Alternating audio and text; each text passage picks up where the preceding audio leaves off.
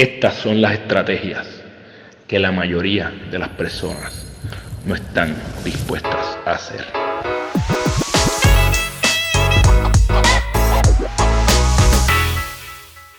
Esto es el GPS de tu vida. Yo soy Carlos Figueroa y este es el podcast donde te comparto estrategias que yo utilizo en mi vida para construir mi ruta y te exhorto a que tú las intentes, a ver si te funcionan, ¿verdad? Pero te advierto, algunas de las cosas que yo traigo aquí, las personas ni tan siquiera están dispuestas a intentarlas, lamentablemente, pero tú no eres de esas personas, tú eres de las personas que quieren una vida distinta, tú eres de las personas que quieren una vida plena y por eso estás aquí. Lo único que te pido es que si te gusta este contenido, suscríbete al canal, dale like a este video y si nos estás escuchando a través de Apple o Spotify, dale follow, regálanos un review ahí con cinco estrellas Em, el tema que quiero hablar hoy es de nuestro niño, eh, nuestro niño interior, ese niño que estuvo ¿verdad? en nuestro cuerpo en algún momento y que vive dentro de nosotros aún. Em, constantemente se habla de, buscar el propósito, ¿verdad? Y de que para buscar el propósito, ¿verdad? O encontrar ese propósito, o, que el momento de hacerlo es cuando tú finalmente puedes encontrar aquello que fue lo que viniste a este mundo a hacer. Y cuando vamos en camino a esto, creo que a veces perdemos de perspectiva un punto bien importante para nosotros poder sentirnos plenos, ¿verdad? Para poder tener una vida que nos dé satisfacción, que nos haga sentirnos bien. Y es que muchas veces aquello que nosotros elegimos para hacer eh, esa pasión, eso que nos da, como yo le llamo el culillo, que nos da tucutucu, tiene que ver con algo que nos gustaba cuando éramos pequeños o pequeñas. Creo que esta información puede ser bien valiosa para ti si estás buscando qué es lo que tú quieres hacer con tu vida, si estás buscando qué es lo que realmente te mueve el piso y aún no sabes. Creo que este es eh, un ejercicio que deberías hacer. Te voy a hablar de mi historia.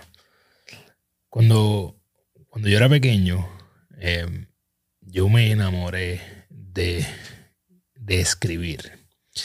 Yo recuerdo claramente eh, que yo estaba en quinto grado y esto fue donde empezamos a, leer temas de poesía, etc. Y yo hice una conexión inmediata con esto. Eh, obviamente estamos hablando de quinto grado, ¿verdad? Eh, hace 30 años atrás, probablemente 30, 30 y pico años atrás. Y era algo muy diferente a lo que pienso ahora. Pero el punto es que había algo que me gustaba de eso, ¿verdad? Había algo que llenaba eh, como que esa, esa cosquilla dentro de mí. Yo tenía una libreta que yo escribía poemas, yo escribía cuentos. Yo recuerdo que en un momento dado llegué a competir en, un certamen para publicar un cuento. Eh, había una emisora de radio AM en Ponce, mi pueblo natal, donde conocíamos al, al, locutor. Y había una vez algo que era de poesía y yo llamé y declamé poesía. En fin, eso era algo que a mí me gustaba muchísimo. Eh, todo lo que tenía que ver con inventar historias. Tengo que decir que también eh, me gustaba mucho hacer cartas románticas. Eh, Sí, me puedes bullear, no hay problema con eso. Me gustaba hacer cartas, aunque a veces me ponían en el friendzone, eso lo he dicho ya aquí. Bueno, muchas veces, by the way. Pero el punto es que eso era algo que me gustaba, algo que me llenaba, algo que capturaba mi atención. También algo que me salía bastante natural era expresarme en público, ¿verdad? Pararme frente de una audiencia, siempre como he dicho, yo he sido bastante cara lechuga. Eh, siempre me ha gustado expresarme en público. Por alguna razón, en algún punto intermedio de ese chamaquito de quinto grado y la persona que yo soy hoy, hay una desconexión total entre esas cosas que me gustaban y las que me gustan ahora. o las que me gustaron entre medio, debo decir. Y no es hasta ahora que estoy próximo a publicar mi primer libro. Cuando vaya a salir este episodio, vamos a estar bien cerca de eso. Eh, que yo pude conectar nuevamente con ese niño interior. Te estoy diciendo toda esta historia porque la sociedad, lo que vemos y ahora más en estos tiempos de las redes sociales, eh, se convierte en un ruido que nos separa de lo que realmente amamos hacer. Eh, el querer perseguir metas que vemos a otras personas. Y esto no es solamente porque vemos en las redes, vemos a otras personas viviendo vida que de momento como que queremos imitar o vivir. Y olvidamos que hay cosas que nosotros realmente nos apasionan, que nos pueden dar una energía única para dirigirnos hacia lo que amamos. Con esta publicación, con este proceso de escribir mi libro y ahora publicarlo, yo me he dado cuenta que yo estuve demasiado tiempo separado de ese niño eh, que escribía, que tenía esa libreta y que no paraba.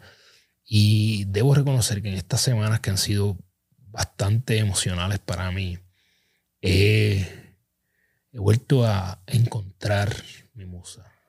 Mi musa, mi musa llegó nuevamente a mi vida, entró está diciendo presente. Y he vuelto incluso a conectar con la poesía, algo que me parece que es mágico. Yo creo que a veces la vida em, te pone ciertos mensajes para que recuerdes dónde realmente tú deberías estar.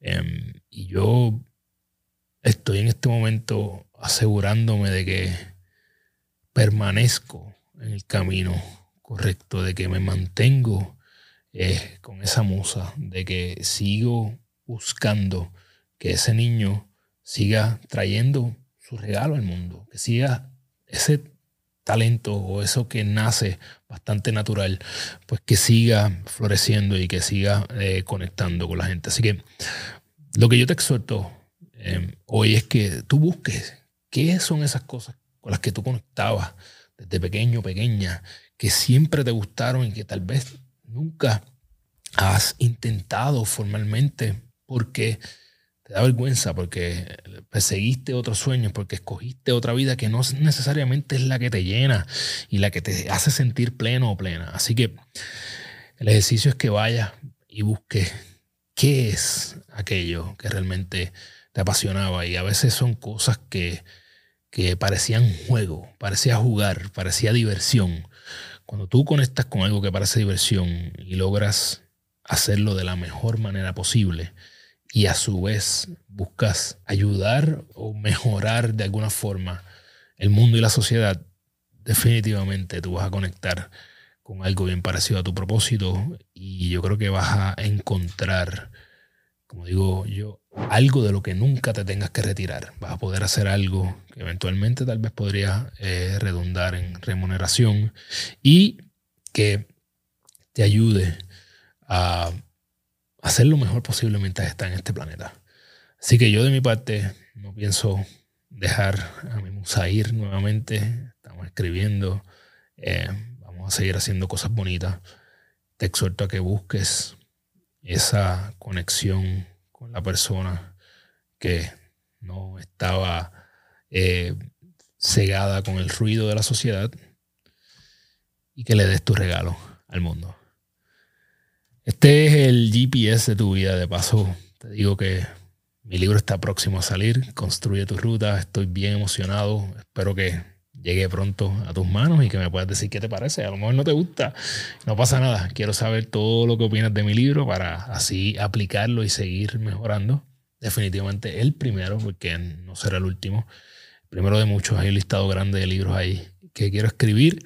Y nada, gracias por el apoyo. Espero que esta información te sirva de algo, que lo apliques a tu vida para que puedas construir tu ruta.